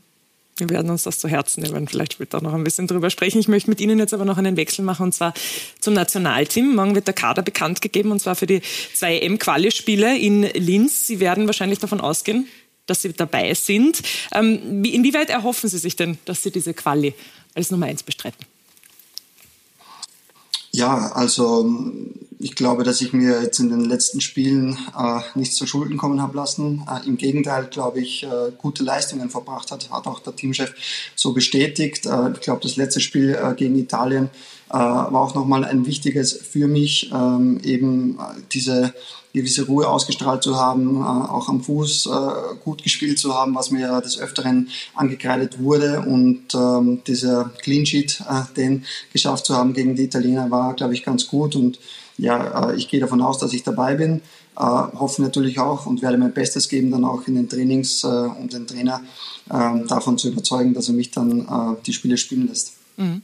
Also mit Christian einen Deutschen hier sitzen, der mit Manuel Neu trainiert hat. Deutschland ein Land, das über Jahre eine klare Nummer eins hat. Wie wichtig ist es denn Ihrer Meinung nach, dass der Teamchef sich deklariert zu einer klaren Nummer eins? Oder inwieweit wäre das auch Ihr Wunsch? Ja, natürlich. Äh, wenn du in ein Turnier gehst oder in eine Qualifikationsphase, ist natürlich schon wichtig, auch äh, wenn man vom Selbstvertrauen spricht, äh, dass dann dementsprechend kommuniziert wird. Fakt ist, dass wir jetzt durch die Nations League Zeit gehabt haben, auszuprobieren, zu experimentieren, jeder seine Chance bekommen hat, der Teamchef sich dadurch ein Bild machen konnte und letzten Endes liegt es dann an ihm. Ich glaube, ähm, jeder, der gespielt hat, hat ähm, gute Spiele absolviert, hat den Teamchef die Entscheidung sicherlich nicht leicht gemacht ähm, und ähm, dennoch bin ich der Meinung, dass es dann auch wichtig ist, ähm, gerade wenn man in ein Turnier geht, dass man dann ähm, auch die Rückenstärkung hat äh, von einem Trainer und äh, dass man dann weiß, okay, äh, man geht als Nummer eins in äh, eine Vorbereitung oder in eine Turnierqualifikation und auch dann ins Turnier. Ja. Dann rechnen wir morgen mit Ihrem Namen. Ich darf mich herzlich bei Ihnen bedanken, dass Sie sich die Zeit genommen haben, heute mit dabei waren. Sehr gerne. Und wünschen viel Erfolg auch mit Sion am weiteren Weg und auch mit dem neuen Trainer. Dankeschön. Danke sehr, liebe Grüße an die Runde nochmal. Ciao, ciao. Ja, und ich möchte mit Ihnen, meine Herren, jetzt gleich bei dem Thema Nationaltorhüter bleiben und wie wichtig es äh, vielleicht eben auch ist, dass es eine klare Nummer eins gibt. René, wie würden Sie denn das sehen? Wie wichtig ist es, dass es klar ist, dass da eine Nummer eins steht oder ist das ganz gut, dass es da einen Kampf gibt? Ich glaube, es, es führen mehrere Wege nach oben. In der ist, du kannst das immer sagen, okay, wenn es keine klare Nummer eins gibt, äh, ist es ein extremer Konkurrenzkampf, dann ist das vielleicht auch pushend für die Leistung, aber es, also bei mir war es meine persönliche Meinung war immer darüber, dass es einem Torwart extrem gut tut, wenn er weiß, okay, ich habe das Vertrauen des Trainers, ich bin diese Nummer eins und das, das macht auch mit deiner Person was. Du, du hast dann einfach ein höheres Level, wie wenn du ständig im Kopf hast, okay, ich muss mich jetzt Training für Training beweisen, was du eh von innen raus selbst machst. Aber es ist was anderes, wenn du weißt, okay, der Trainer, ich bin, dein, also ich bin sein Mann, er setzt auf mich und das war zum Beispiel bei mir auch in Hartberg zu Beginn der Bundesliga-Zeit, was was mich unter Anführungszeichen den nächsten Schritt machen hat lassen. Ich habe das vom, vom, vom Markus Schopp extrem gespürt. Er hat das vorgelebt, er hat zu mir gesagt, mach Völler in, in, im Aufbauspiel, nimm Risiko. Und das hat sich dann einfach immer bei mir halt dann, ich will jetzt nicht sagen, dass er ein super Tormann war oder irgendwas, aber es, ich habe gemerkt, wie sich in mir was getan hat, aufgrund nur auf dessen, dass er mir dieses Vertrauen entgegengebracht hat. Äh, ja, was dann im Endeffekt der richtige Weg ist, ich weiß es nicht. Ich würde mich wahrscheinlich auf einen festlegen. Christian, Sie haben gerade genickt, ich habe Sie nicken gesehen, wie René gesagt hat, es ist wichtig, dass es eine Nummer eins gibt oder dass man als Tormann eben auch weiß, dass man derjenige ist, an den geglaubt wird, auf den vertraut wird. In Deutschland, ich habe es vorher erwähnt, eben diese klare Nummer eins, unumstritten seit Jahren mit Manuel Neuer. Wie sehen Sie das? Ist das wichtig, gerade auch im Nationalteam? Ja, ich glaube schon. Ich glaube, ähm, wenn man schon ins Spiel reingeht und vielleicht Angst haben muss, wenn ich einen Fehler mache, äh, dann steht der nächste äh, oder der Trainer wechselt dann äh, im nächsten Spiel. Ich glaube, das ist für Selbstvertrauen nicht so gut. Ich bin auch eher der Meinung, dass du eine klare Nummer eins haben solltest. Und ja. Hm. Herr Kreisel, wie sehen Sie das? Es gibt irgendwie keine klare Nummer eins in Österreich, nicht so richtig. Seit Jahren gibt es da immer wieder verschiedene Namen, die in den Topf geworfen werden. Was wäre denn die Empfehlung, die Sie abgeben? Also erstens einmal habe ich toll gefunden, was René zum Teil gesagt hat, kann ich, kann ich alles unterschreiben. Er hat begonnen mit viele Wege für nach Rom, das stimmt grundsätzlich. Und hätten wir einen Torwart, der auf der einen Seite das Profil, die Performance laufend und dann auch noch immer spielt, der das alles mitbringt, hätten wir eine klare Nummer eins. Das war aber in den letzten Jahren nicht so, sondern ist auch bei den Torwarten auf und ab gegangen. Mal gespielt, mal gut gespielt, am Verein gewechselt, nicht gespielt, mal verletzt, Leistung im Nationalteam nicht so gut. Und dann ist es schwierig, eine, eine absolut klare Nummer eins zu definieren. Ähm, das muss sich herauskristallisieren. Ich glaube, wenn du in ein Turnier gehst, musst du irgendwann auf jeden Fall möglichst frühzeitig die, die Nummer eins äh, definieren. In einem normalen Prozess, der über einen längeren Zeitraum geht, Qualifikation, ist es zu früh, wenn sich keine absolut abzeichnet. Aber ich habe großes Vertrauen in unseren Teamchef, der, der sich zu dieser Thematik auch schon grundsätzlich geäußert hat, der sich das genau anschauen wird. Und der, und das ist auch schon mehrfach gekommen, der weiß, welche Idee hat er von einem Torwart. Welche Stärken soll der Torwart, auf den er dann setzt, mitbringen? Äh, und ist er trotzdem auch noch immer am Anfang seiner Tätigkeit, lernt Spieler immer besser kennen kennen. Und äh, im besten Fall wird es sich herauskristallisieren. Weil alles, was die Burschen gesagt haben, ist richtig. Wenn es eine klare Nummer eins geht, macht es was mit diesen Menschen. Äh, bewirkt sowas, aber das muss dann auch halbwegs stabil sein. Es hat keinen Sinn, jemand den Nummer 1 Status zu geben und dann spielt er ein Jahr nicht. Dann haben wir wieder eine Thematik. Ja? Und das ist nicht so einfach für alle Beteiligten, das zu handeln, solange sich nicht einer wirklich auf gehobenem Niveau so etabliert, dass eh kein Weg daran vorbeiführt. Wir haben hinter uns vier Torhüter, die alle schon unter Ralf Rangnick gespielt haben. Welche Empfehlung würden Sie denn abgeben? Ja, gar keine im Fernsehen. Definitiv nicht. Ähm, Vielleicht danach. Nein, das, das wird sich nicht gehören, hier ist äh, zu werten. Es, es hat ja auch noch andere Torwarte gegeben, die dabei waren. Martin Freisel fällt mir ein zum Beispiel. Ähm, also das sind, wir haben viele gute Torwarte und das muss ich schon sagen, auch wenn wir, und das ist immer die Kritik, keinen etabliert haben, jetzt wirklich in den Top-Ligen als Nummer eins. Ich glaube, es ist nicht so oft den Torwarten gelegen in den letzten Jahren, ob wir was erreicht haben oder nicht. Das heißt, die Leistungen im Team waren oft gut und ansprechend. Ähm, das heißt, die Torwarte haben auf ihrem, auf ihrem hohen Level gespielt. Trotzdem sehnen wir uns alle nach dieser Zeit zurück, wo wir Torwart in Italien, Deutschland und so weiter als Nummer eins hatten. Aber die haben alle ihre Berechtigung. Es wird davon abhängen, wer sich auch etabliert auf einem gewissen Niveau, wer regelmäßig spielt. Ja? Und das sind Dinge, die kann ich jetzt leider auch nicht mit 100 Prozent prognostizieren, wie sich das entwickelt. Benzi zum Beispiel, äh, ganz tolle letzte zwei Jahre in seiner Entwicklung, jetzt trotzdem bei einem Verein, wo er möglicherweise wieder wenig zum Spielen kommt. Das muss man halt alles auch mit, mit ins, äh, eine ganze Bewertung mit einbeziehen. Ja, Im Ausland im Moment ein bisschen schwierig, was das betrifft, aber Vielleicht wird sich auch das entwickeln, ja. wenn man beim ÖFB. Hoffentlich, hoffentlich. Ja, also wir unternehmen alles und wir wollen alle unterstützen, auch jeden von diesen Burschen. Und die Entscheidung wird über die zuständigen Atemsicher mit einer guten, mit guten Überlegen getroffen werden. Wir haben jetzt vorher schon ein bisschen das Thema Psyche angeschnitten und das, was das mental auch ausmacht, die klare Nummer eins zu sein.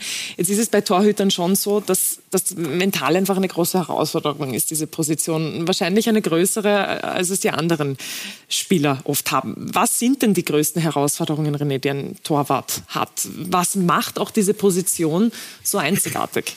Ja, ich glaube, die größte Fähigkeit, die ein Tormann im Vergleich zu den Feldspielern besitzen unter Anführungszeichen muss, ist einfach Konstanz. Und das ist als Tormann brutal schwierig, finde ich, dass du sagst, ich spiele konstant über mehrere Jahre auf einem Level. Das, das gelingt, selbst internationalen gelingt es. Ja, da sind wir wieder bei Manuel Neuer, aber wenn ich jetzt einen Courtois von Real hernehme, der hat jetzt zwar überragende Jahre mit Real gehabt, ist aber das letzte Jahr jetzt auch wieder auf einmal fehleranfällig. Oder De Gea war dann längere Zeit sogar ein Zweier-Tormann, ist jetzt wieder da. Das ist einfach, glaube ich, so ein Punkt, wo der mir sehr wichtig wäre an einem Torhüter, dass ich sage, okay, er bringt konstant seine Leistung. Das ist aber mentale Höchstleistung, sage ich auch, weil du musst als Tormann, gehst du mit dem Spiel oder ins, ins Spiel hinein mit dem Gedanken, heute sollte kein Fehler passieren oder es darf kein Fehler passieren, nur ja, wir wissen, wie, wie wenig planbar oft das Leben ist oder vor allem ein Fußballmatch und da, es wird früher oder später zu Fehlern kommen und da gilt es dann einfach auch aus diesen schwierigen Situationen, glaube ich, an, ja, vielleicht einen Lerneffekt zu ziehen und dann daran zu wachsen. Aber es ist, es ist glaube ich, die mit Abstand schwierigste äh, Position am Feld, was das Mentale betrifft. Mhm. Drei Gegentore gestern. Wie gehen Sie damit um, mental? Ja, man äh, analysiert das natürlich ähm, und dann sieht man, dass man vielleicht eher weniger dafür kann. Aber ja, natürlich nicht gut, wenn man drei Tore kassiert. Das, man will immer zu Null spielen, glaube ich.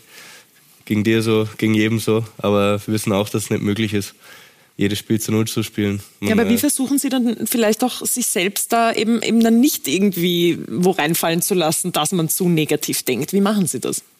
Ja gut, ich glaube... Oder ist das kein Thema bei Ihnen? Ist das... Nee, ich gehe ins Spiel wie ja, in jedes Spiel gleich. Äh, mache mir jetzt da keine Gedanken, ähm, ob ich einen Fehler mache oder nicht. Ähm, der Torwart wird immer dran gemessen, gefühlt eher, wie du gesagt hast, an Fehlern. Weil wie gestern, ich habe eigentlich ein gutes Spiel gemacht, aber trotzdem drei Tore kassiert und wir haben das Spiel verloren. Dann ist es eigentlich egal. Es geht ums, äh, dass die Mannschaft gewinnt. Ja, liegt ja nicht nur an Ihnen. Ja. Dann am Ende, oder? Nein, natürlich äh, ist natürlich die Defensive gehören alle dazu, aber der Torwart ist der letzte im Glied, der wo das meiste abbekommt dann. Mhm. Würden Sie auch sagen, dass es die Position ist, die mental die meisten Herausforderungen mit sich bringt? Ja, schon auch. Ich, ich glaube, als äh, Stürmer kannst du ins Spiel gehen, äh, machst dir keine großen Gedanken, äh, haust einen drüber, okay, nächste, nächste Chance. Als Torwart machst du einen Fehler, dann ist halt meistens ein Tor. Ich frage mich ja schon manchmal, warum man überhaupt Tormann werden will. Also, das habe ich mir im Nachhinein auch gefragt. Und warum?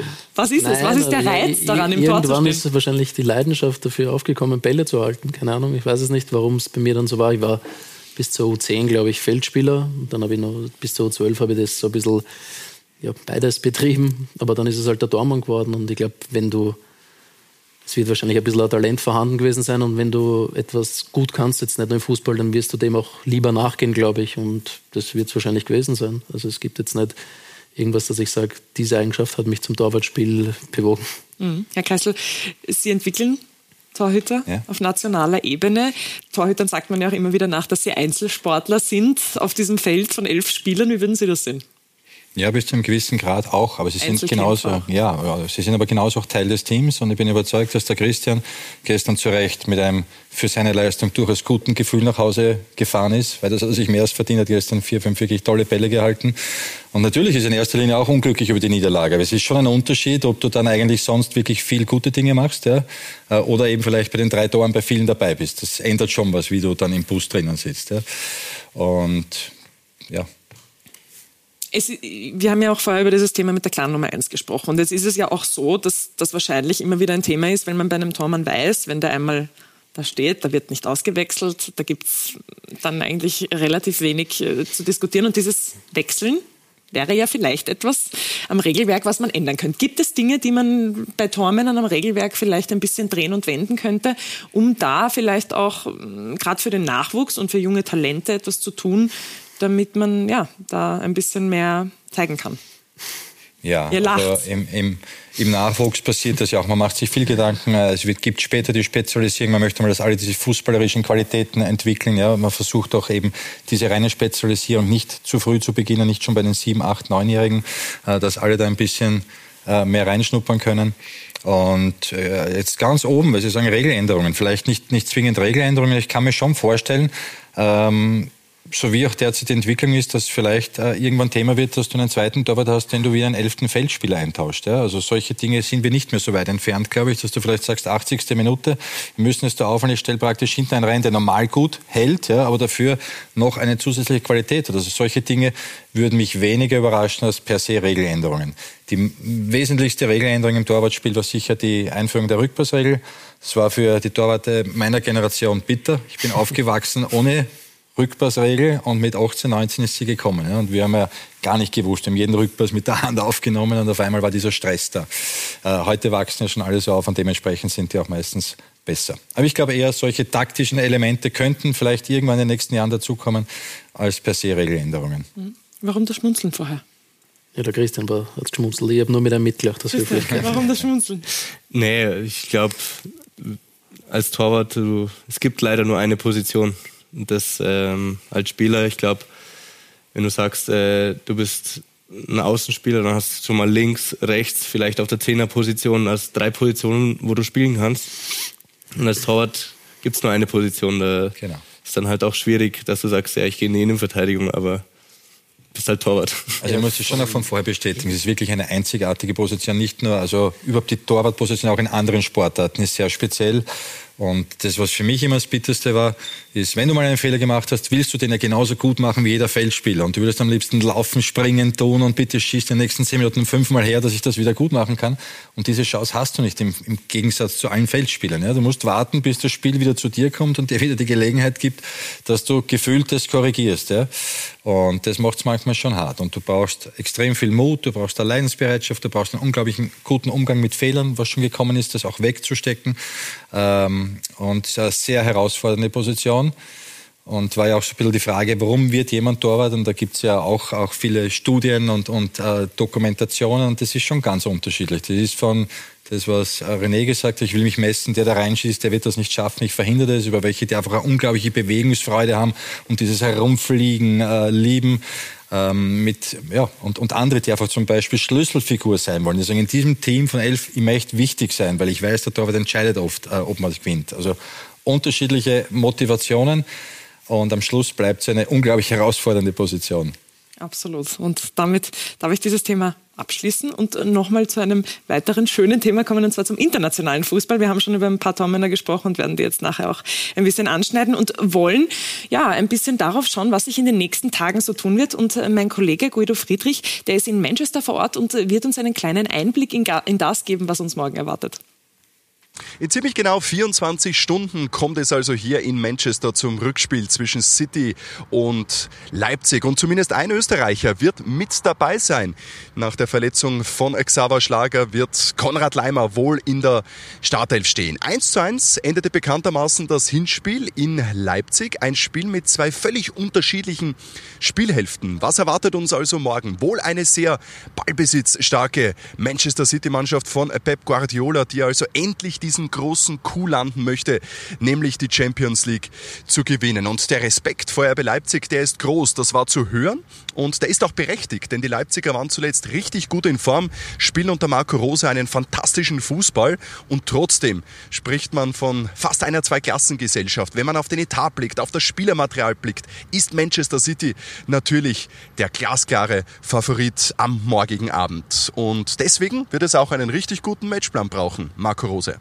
Wir wollen ähm, äh, einen Tick intensiver äh, verteidigen, ähm, dadurch dann auch mehr den Ball haben. Und wenn wir den Ball haben, dann äh, ist es wichtig, dass wir verantwortungsvoll auch ein Stück weit damit umgehen. Am Ende geht es gegen so eine Top-Mannschaft um Balance. Das ist das alles Entscheidende. Wenn wir nur pressen, wenn wir Räume öffnen, äh, wenn wir uns hinten reinstellen, dann äh, wird es äh, irgendwann klingeln. Also wir brauchen eine gute Balance, viel Vertrauen, das ist wichtig. Sehr, sehr viel Vertrauen und, und Mut äh, und unser bestes Spiel die Saison. Also der ehemalige Salzburg-Trainer, wie immer cool, wie immer gelassen und das wird auch seine Mannschaft morgen brauchen im stimmungsvollen City of Manchester Stadium, so wie das Stadion in der Champions League genannt wird. Und in diesem Stadion hat Manchester City übrigens in den letzten 25 Pflichtspielen 23 Siege eingefahren. Eine stolze Serie. Im Tor bei den Leipzigern wird übrigens wieder Janis Blaswig stehen, der nach wie vor den verletzten Peter Gulacsi ersetzt und am Wochenende beim Stand von 0 zu 0 gegen Borussia Mönchengladbach einen Elfmeter gehalten hat. Am Ende gewannen ja die Leipziger verdient und souverän mit 3 zu 0. Also der steht sicherlich auch morgen wieder im Fokus und damit sind wir schon wieder mittendrin im Teuter-Thema, Kimberly. Viel Spaß euch noch.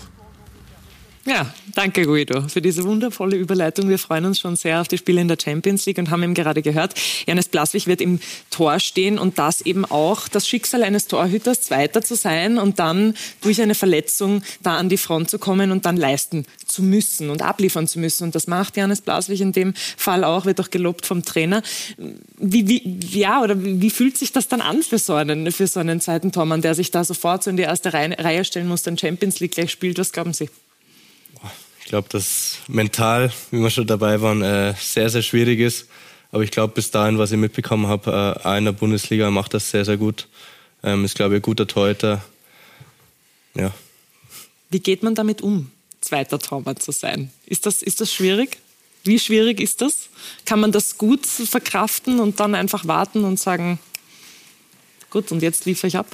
Ja, also bei mir war es jetzt aus meiner Sicht Gott sei Dank die letzten, ich glaube, sieben Jahre oder acht Jahre nicht so, dass ich zweiter Tormann war. Aber, aber Sie haben einen zweiten Tormann hinter sich gehabt und haben den beobachtet. Ja, natürlich. Ich glaube, es ist dann immer, es ist halt brutal schwierig, weil ich meine, das, das Fußballgeschäft ist ein Ego-Geschäft und da, da brauchen wir uns ja keine Illusionen hingeben. Jeder hat von sich das beste Bild und jeder hat den Anspruch zu spielen und dass das dann für die Person nicht immer einfach ist, die dann nicht zum Spielen kommt, für das habe ich größtes Verständnis, aber es geht ja halt dann, oder in meinem Fall ist es halt dann mir als erster um mich gegangen und ich durfte halt spielen, aber in Grödig hatte ich ja Zeit, da war ich so da war ich sogar noch auf der Tribüne äh, zu, zu Saisonbeginn und das beginnt dann schon. Das, ich glaube, es ist sehr charakterprägend auch, weil du mal, das war eigentlich so die erste Zeit, wo ich mal im Erwachsenenfußball so ein bisschen einen Rückschlag erlitten habe, weil ich bin eigentlich mit dem Gedanken hingegangen, ja okay, du bist jetzt Einser-Dormann und spielst in der Bundesliga, aber dann war ich zu Recht dritter Dormann und ich habe dann einfach ja, im Training Schritte, Entwicklungen nehmen können und das auch dann umsetzen können und mich dann halt zu ein paar Spielen, ja, für ein paar Spiele qualifizieren dürfen und das ist halt dann natürlich ein Prozess, glaube ich und du musst auch mit dieser Situation einfach richtig umgehen. Es ist, glaube ich, definitiv keine leichte, keine leichte Zeit, wenn du immer nur am Trainieren bist, aber es kann sehr, sehr prägend sein, glaube ich. Und Blasich es gut. Haben Sie ihn vielleicht auch beobachtet, jetzt auch am Wochenende bei dem Spiel, wo er den Elfmeter pariert hat.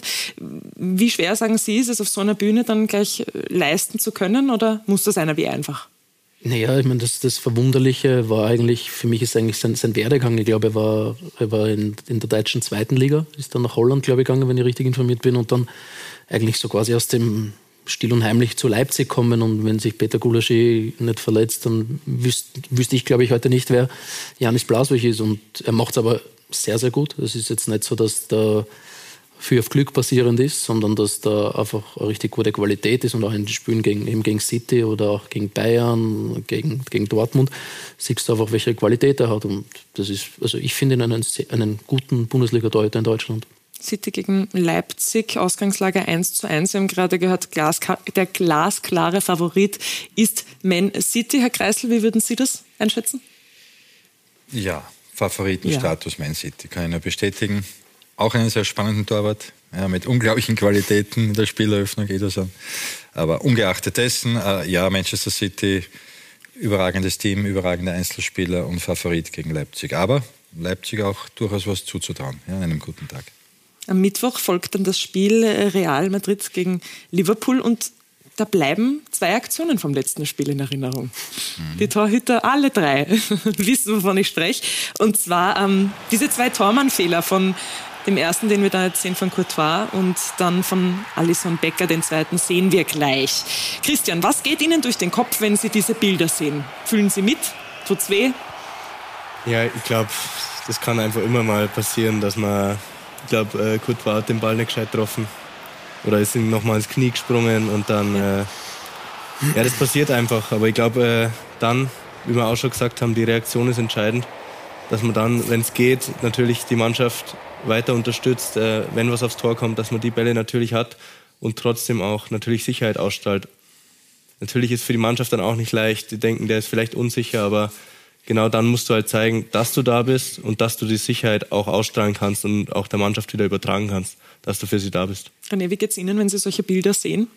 Ja, natürlich. Also, es, also ich fühle da schon natürlich auch mit, aber es ist halt oft dann, ich meine, auf dem Level kann ich es nicht beurteilen, aber es war, es ist in der Bundesliga auch schon oft so Situationen kommen, wo, mit denen du einfach nicht rechnest und bei Courtois, wo ihm auf aufs Knie springt, das ist dann halt vielleicht einfach ein falscher Schritt. Zwei Gedanken. Ich glaube, wenn du ihm ins Gesicht schaust, siehst, er hat Gedanke A gehabt, dann war es Gedanke B und rauskommen ist Gedanke C. Und das so hart es klingt oder so blöd es klingt, das passiert ganz einfach. Und das, die große Stärke dann ist das, was der Christian dann wieder sagt. Kannst du deiner Mannschaft dann wieder diese Sicherheit geben? Haltest du dann vielleicht zwei, drei Unhaltbare? Und das, das zeichnet halt dann die, die ganz, ganz, ganz Großen aus, glaube ich. Ja, und wie unfair ist es, dass genau diese zwei Szenen dann doch wieder die sind, die man bespricht? Macht das das Leben eines Torhüters aus? Ja, das muss man dann auch in, Kauf nehmen. Ja. Kann man dem nur anschließen. Ja, wichtig ist wirklich, wie du weiter tust. Äh, ich sage von Haltungsnoten, Kurt war noch schlechter dran, schaut noch ein wenig un, äh, unangenehmer aus. Aber es sind zwei überragende Torhüter. Und für uns trotzdem auch wichtig, auch dass, dass die Fußballgemeinde sieht, auch auf höchstem Level können Top-Torhütern solche Dinge passieren, ja, weil es einfach so komplex ist. Und äh, René hat das gut beschrieben, auch mit diesen schnellen Entscheidungen, die du treffen musst. Und hin und wieder hast du halt dann zwei Gedanken und dann, dann kommt sowas raus. Aber die haben schon oft bewiesen, dass sie in der nächsten Sekunde, in der nächsten Aktion dann wieder äh, was Großartiges machen. Aber leider gehört das auch zum Torwartsein dazu. Ja, Außer vielleicht aktuell, und das muss ich sagen, das äh, ist, ändert sich ja Manfred Zakaria, der in der ersten Hälfte wirklich eine, eine Chance auslässt, äh, wo du so Dormann-like schon fast darüber sprichst, ja, aber dann hingeht und den Elfmeter gut macht. Ja, äh, ist jetzt auf Feldspielerebene etwas sehr Ähnliches, finde ich. Ja. Das zeichnet sowohl Feldspiel als auch Torwart aus, wenn du da den Schalter wieder umlegst, sagst, ich übernehme Verantwortung und dann kommt richtig was Gutes dabei raus. Aber ich glaube, das ist das perfekte Beispiel, was der Günther sagt. Das über die Chance von Manfred Zakaria, den ich nebenbei übrigens sehr, sehr schätze als Fußballer und als Mensch, über das redet man in drei Tagen nie wieder. Wenn ein Schuss aus 30 Metern kommt und du kriegst ein sogenanntes Gurkel, schüttest dich fürchterlich an. Ich kann dir garantieren, das ist auf YouTube in jedem Jahresrückblick und Minimum am Monat Gesprächsthema. Aber nein, Zakaria macht halt, freut mich fern, macht halt das Tor noch und es ist alles wieder gut.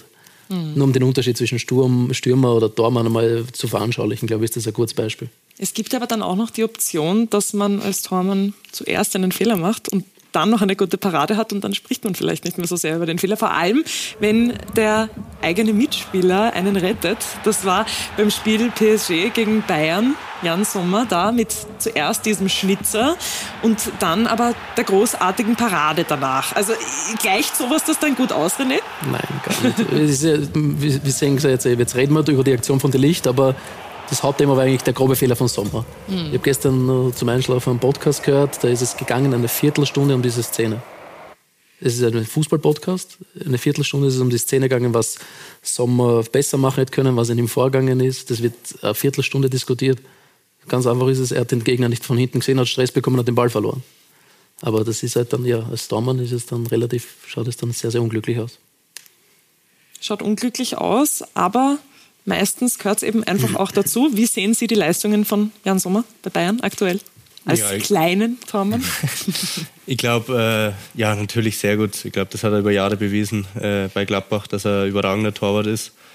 Ich glaube, die Mannschaft muss sich natürlich ein bisschen umstellen. Äh, Manu auf, äh, auf den Jan Sommer dann. Ähm, Manu ist ja für mich sowieso, aber ich glaube allgemein der beste Torwart der Welt. Ähm, kann schon nur sagen, äh, der ist, ähm, ich glaube, da war der Ulle das ganze Jahr im Tor. Und da war ähm, quasi Abschlusstraining vor dem DFB-Pokaltraining. Das war so mit das erste Training, wo er wieder zurück war. Der hat alles gehalten. Alle, wirklich. Also eigentlich hätte er spielen müssen.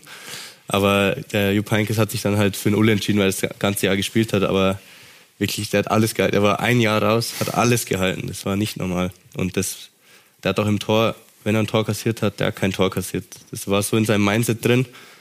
Ich, ich mache keinen Fehler, ich kassiere kein Tor, da ging es direkt weiter. Und ich finde, das ist ein ganz, ganz schöner Abschluss für unsere Runde, dass man genau mit diesem Mindset, und das geben wir den Torhütern mit, eigentlich im Tor stehen sollte. Ich möchte mich ganz herzlich bedanken für die Runde. Schön, dass Sie heute hier bei uns bei Talk und Tore waren. Es freut mich, dass wir auch einmal über dieses Thema so viel Zeit und so intensiv Zeit ähm, ja, damit verbringen konnten. Wir freuen uns auf die Champions League-Spiele, die Sie alle bei uns live auf Sky sehen, Dienstag und Mittwoch ab 20 Uhr. Wir freuen uns drauf. Herzlichen Dank und bis zum nächsten Mal bei Talk und Tore. Auch an Sie, meine Damen und Herren.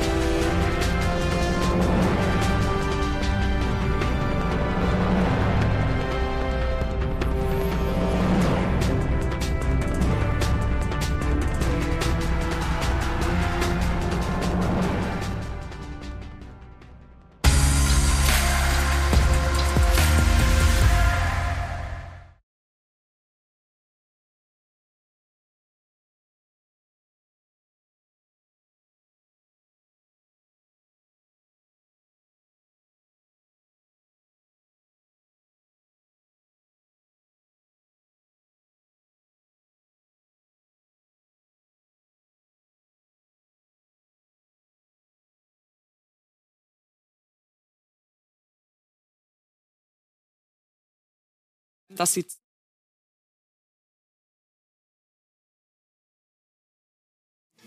Aber ist das fertig, oder? Ja, Christian, bleibst du noch auf ein Getränk bei uns? Ah, ich muss heim, morgen Training. Morgen Training, gut, das heißt, du musst dich schon verabschieden. Schade. Wir trinken ziehen, ja? wir haben keine Wir trinken deins mit. Wir trinken deins mit? Aber der Udo, der Udo, nee, übrigens, den Heinz habe ich fünf Jahre trainiert, von der U14 bis U19. Aber ich bin nicht dazu gekommen, ihn zu begrüßen, weil wir haben uns lässt länger nicht gesehen.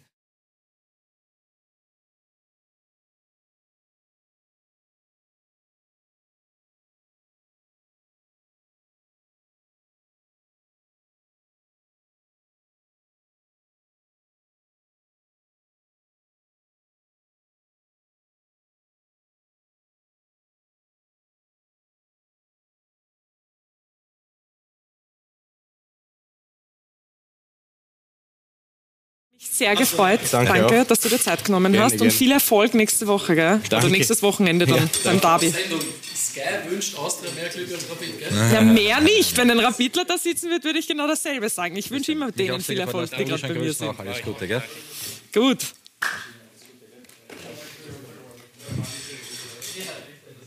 René, wir holen dich dann gleich. Du kannst dabei da bleiben, wie auch immer. Naja, wie du magst halt. Kannst nicht erwarten.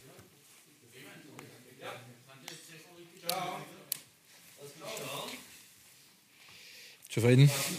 Extrem. Ich hoffe, ihr auch. Ich hoffe, ihr habt, ich glaube, ich glaub, ihr habt, vor allem auch du hast über viele schöne Dinge sprechen können. Ja, na, danke auch. Ja. Ja. Für uns auch super mal da ein paar so Ideen. Ja, das, Und ich, dann auch ich, offen zu sein. Und man muss ja auch zugeben, wenn bei anderen schon weiter ist. Ja. Also, ich habe kein Problem damit. Na, ja, sicher. Vor allem ist es ja auch das Vorbild. Und ich habe ich hab mit dem Roland telefoniert, mit dem Goriop, weil durch den Christoph Ja. und Ding. Und Ja. der hat mit mir so viel.